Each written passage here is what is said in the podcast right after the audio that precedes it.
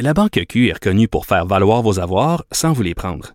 Mais quand vous pensez à votre premier compte bancaire, tu sais, dans le temps à l'école, vous faisiez vos dépôts avec vos scènes dans la petite enveloppe. Hmm, C'était bien beau. Mais avec le temps, ce vieux compte-là vous a coûté des milliers de dollars en frais, puis vous ne faites pas une scène d'intérêt. Avec la Banque Q, vous obtenez des intérêts élevés et aucun frais sur vos services bancaires courants.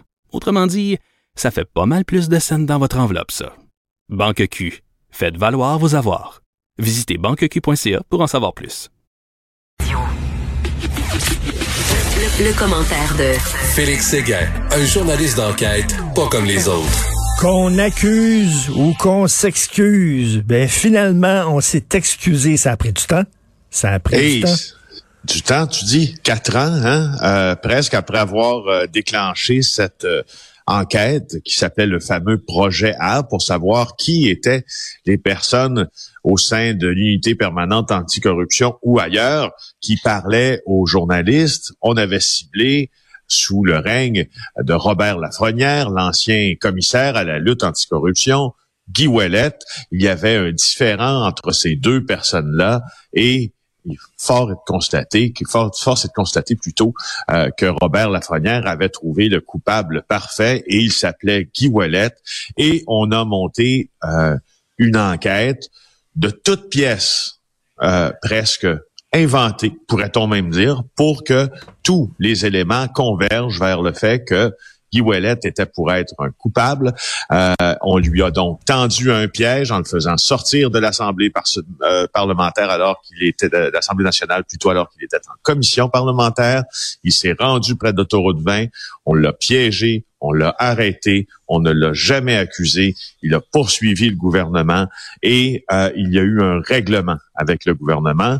Et c'est là où je m'en viens à ce qui s'est passé hier. Là, ce qui s'est passé hier découle d'un règlement entre Guy Ouellet et le gouvernement. Il avait déposé en juin 2019 une poursuite de 550 000 dollars contre le gouvernement et euh, il y a eu un règlement euh, hors cours et euh, Monsieur Gaudreau, dans ce règlement-là, a été euh, sommé de s'excuser. Donc, à la clé du règlement, en fait, comme ça arrive parfois dans des poursuites civiles comme ça, il y a euh, une demande d'excuses publiques et c'est ça qu'on, c'est ça à quoi on donc, on, s'entend là, que c'est pas euh, eux autres qui ont décidé de s'excuser. Ils étaient obligés. On leur a forcé la main. Donc, ils s'excusent, mais presque à contre-cœur.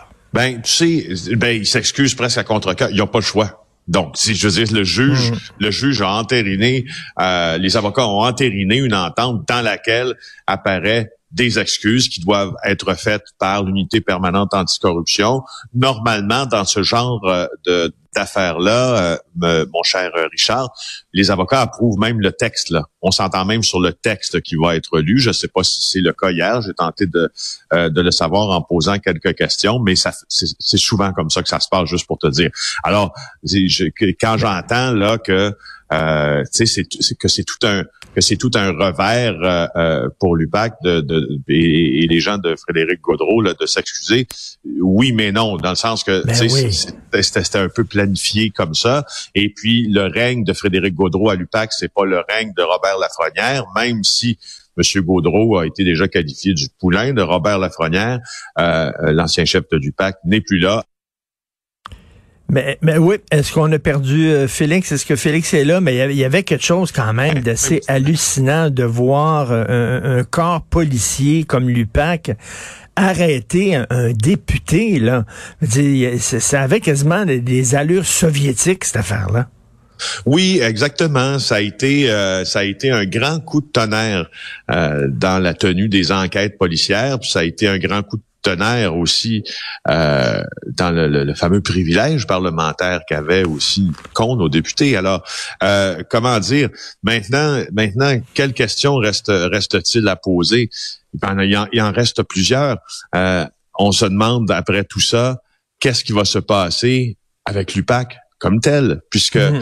euh, outre les arrestations de Michael Applebaum, de Gilles Vaillancourt, il n'y a pas eu de grands coups d'éclat qui ont été faits jusqu'à maintenant, sans dire que c'est une euh, organisation qui, est- dysfonctionnelle parce qu'elle s'est beaucoup améliorée euh, avec la venue de Frédéric Gaudreau à sa tête. Il y a manifestement chez dans, en fait, dans la perception du public euh, genre de perception Ben oui, d'absence de résultats. tu sais. Ça l'a entaché totalement. Et dans, dans l'entente, parce que tu le disais, tout ça, c'est le résultat d'une poursuite qui avait été engagée par M. Ouellet. On- euh, euh, dans l'entente, j'imagine, bon, il y a eu ces excuses-là, mais il y a eu aussi un montant d'argent qui a été donné, j'imagine, à M. Ouellet. On sait Oui, pas. il va recevoir un montant d'argent, euh, Guy Wallet. Euh, On présume que ça va être un montant euh, important euh, qui ne Non, sera mais, jamais mais, mais, mais- Félix, toi, qui est, qui est le spécialiste des affaires policières, là, quand tu décides corps policier, tu décides d'arrêter un député. Euh, euh, écoute, t'es mieux, t'es mieux d'être bardé, mais d'avoir des preuves extrêmement solides. T'arrêtes pas n'importe quel petit citoyen, t'arrêtes quelqu'un de, de l'Assemblée nationale. Je, ne peux pas croire qu'ils ont fait ça comme ça, de même, sans être bardé davantage de preuves, sans que ce soit plus solide que ça. C'est incroyable. Ben oui, c'était. Puis la question dans tout ça, c'est que dans le fameux projet A, tu te rappelles cette scène qui est justement digne, euh, un peu comme tu le qualifiais du régime soviétique, où euh, on a euh, Guy Ouellet qui circule euh, à voiture sur euh, en voiture sur l'autoroute 20 et euh, tout d'un coup, il se fait arrêter par les policiers parce que il roule à 120 km heure, il dépasse la limite permise et aux surprises, ce sont les gens qui sont impliqués dans le projet A qui font une arrestation quoi de routine parce qu'on aperçoit tout d'un coup quelqu'un qui roule à 120 sur l'autoroute. oui. puis Tout d'un coup, aux surprises, cette personne-là, c'est Guy Ouellet et personne sans doute. Hey, Il y a des choses dans ça qui nous font penser euh, que la tenue de cette enquête-là euh, a, a- a subi vraiment les pires et pires et pires comportements. tu sais. Alors, c'est pas une période glorieuse de notre histoire euh, Non, policière. non, je pense que ça va, ça va d'ailleurs inspirer Police Academy 10, je crois, vraiment là. Euh, tu veux nous parler du vol d'auto? Hein? On en, on en parlait. Il y a beaucoup d'autos qui sont volés, qui se ramassent euh, euh, en Europe de l'Est, entre autres, en Afrique et tout ça. Là, un vol de 35 000 dollars, d'une valeur de 35 000 dollars de pièces d'auto, ça a pris Ben 15 oui. minutes. Ben oui, allez voir le texte de Francis Pilon dans le Journal de Montréal. Les propriétaires de l'entreprise Bust Move, Jonathan Pinchot et Bradley Clark, bravo pour la francisation, euh, ont, euh, ont, euh, ont subi un vol de 35 000 de pièces d'auto en 15 minutes. Il y a une vidéo qui existe, il y a des captures d'écran qui existent sur notre site Internet. Alors, qu'est-ce qui s'est passé? C'est cette entreprise-là de déménagement qui a décidé d'offrir une récompense de 3 000 pour chercher qui est le criminel qui leur a dérobé, justement, en 15 minutes, 12 catalyseurs sous les camions? Euh, tu sais, les, les catalyseurs, là, je, pour ceux qui ne sont pas comme toi, probablement. Oui, oui, je connais rien. moi. Le, absolument rien le galloper. Tu, sais, tu, connais pas grand-chose aux voitures, alors j'imagine que tu connais pas grand-chose à ce qu'il y a en dessous des voitures. Absolument Bon, mais juste pas. situer géographiquement, là, un catalyseur, c'est en dessous d'une voiture, c'est attaché après le silencieux, on pourrait dire ça comme ça. Mais euh, c'est une pièce d'auto qui peut se vendre très cher et ils sont, elles sont, euh, les ils sont les catalyseurs prisés des voleurs. Alors vers 20 heures, euh, un véritable pro là qui euh, s'est présenté dans la cour de cette compagnie de déménagement. Il a fait un test euh, avant pour regarder un peu le terrain et tout ça. Et là, euh, chacun des camions a deux catalyseurs. Puis là, il s'est glissé sous les camions. La, la caméra a filmé. Euh, il coupe la clôture. Il se glisse sous les camions. Ici, les fameux euh, catalyseurs. Puis il repart avec ces mêmes catalyseurs-là. En pour 15 ses- minutes. Hey, En c'est- 15 minutes. C'est pas la première fois qu'il faisait ça, là. Non, non, moi, quand un garagiste me parle, c'est comme, euh, tu sais, le personnage d'Alain Dumas, là, quand il faisait le garagiste, là. Moi, là, c'est comme s'il me parlait en serbo-croate. Le galloper, puis le courroie, puis ça, je suis là, je l'écoute. Tu payes. Écoute, tu payes, c'est tu- ça. oui, tu oui, je paye. là, là, s'il y en a des garagistes qui m'écoutent, ils vont dire, Ah, celui, on va l'exploiter la prochaine fois. Martineau, Martineau, je veux qu'il vienne chez nous. On va te le vider, mon Martineau. Voilà. Parle de notre idole maintenant, le gars qui donnait des pichenottes à ses oreilles, s'il te plaît. Ah oui.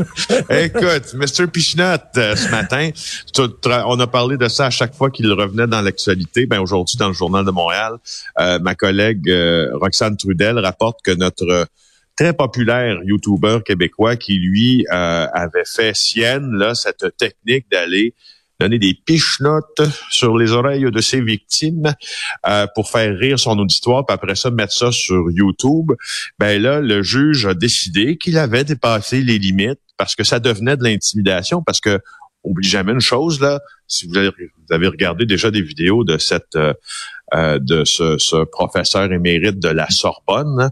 Euh, et lui, il se promène, puis là, toi, tu marches dans la rue, et puis euh, sans que tu t'attendes à quoi que ce soit, tu reçois une pichenote en arrière de l'oreille, puis tu fais un peu le saut, tu sais, puis c'est Ben pas, pas bien drôle. Tu sais, des fois, il va faire des gaz aussi. Tu sais, J'en sais pas. c'est pas- en tout cas, le juge lui a imposé un casier judiciaire pour son manque d'empathie. Ça, ça veut Alors- dire que le gars pourrait plus voyager aux États-Unis, par exemple. Ouais, ça, ça veut dire mon, tu sais, ça veut dire ça, mon petit minou, que tes petites vacances à Old Orchard, c'est terminé. Ben oui. Alors cet été ou l'été prochain, pense à quelque chose d'autre, à moins que tu aies une absolution, parce que là, tu as un casier judiciaire.